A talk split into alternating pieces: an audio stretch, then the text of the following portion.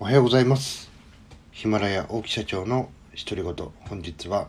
9月14日月曜日でございます、えー、私はですね最近アンガーマネジメントファシリテーターというですね、えー、怒り怒りについて、えー、勉強するとともに資格取得を目指しております。え今日もですね一発目怒り上手な人はリクエストを伝えるのが上手い人という話をしていきたいと思います。えー、相手に伝わる怒り方も技術でしかないので練習すれば誰でも上達して苦もなく人に怒れるようになります。まあね、私は怒ってますっていうのをですね単にこう相手にね伝えるっていうのをが、えー、下手な人、まあ、苦手な人っていうのがね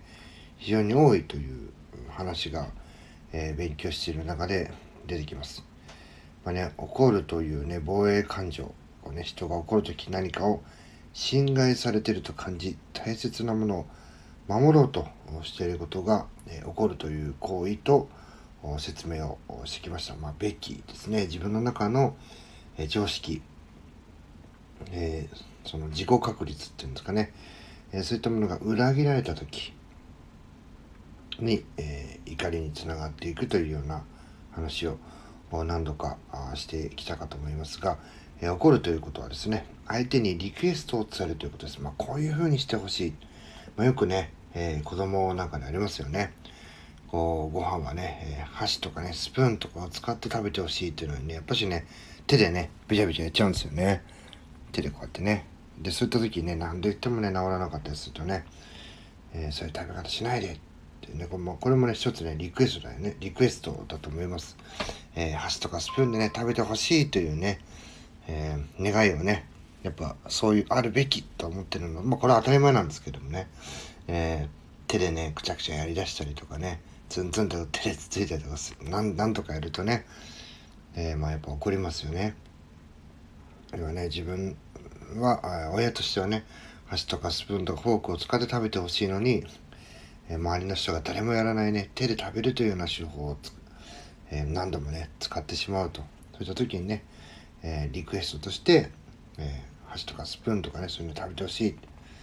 でねほとんどの人っていうのは怒ってる時ですね。伝えることは怒っているという感情ばかりで、えー、怒っているということは伝わっても感じるどうしてほしいかが伝わらない、怒られてる側もこの人は何でこんなに怒ってるんだろう。これはね上司と部下との関係でよくありますよね。えこちらとしてはね、何度も言っているんですが、向こうからしてみるとね、そのね、毎回毎回それ真に受け止めてるわけじゃないんでね、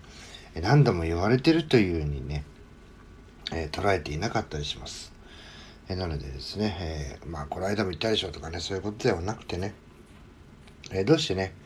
え怒ってるのかもとね、どういうふうになってほしいから怒っているのかっていうことをですね、えまずね、こう原点としてね、そこからあそこをしっかりと伝えてみるということからですね。始めていきたいなというふうに、えー、改めて思ったところでございます、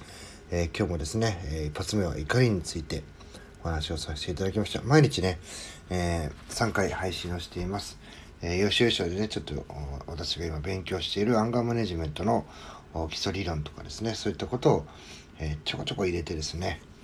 え、お話しして、え皆様の何かね日常のお役立ちになればと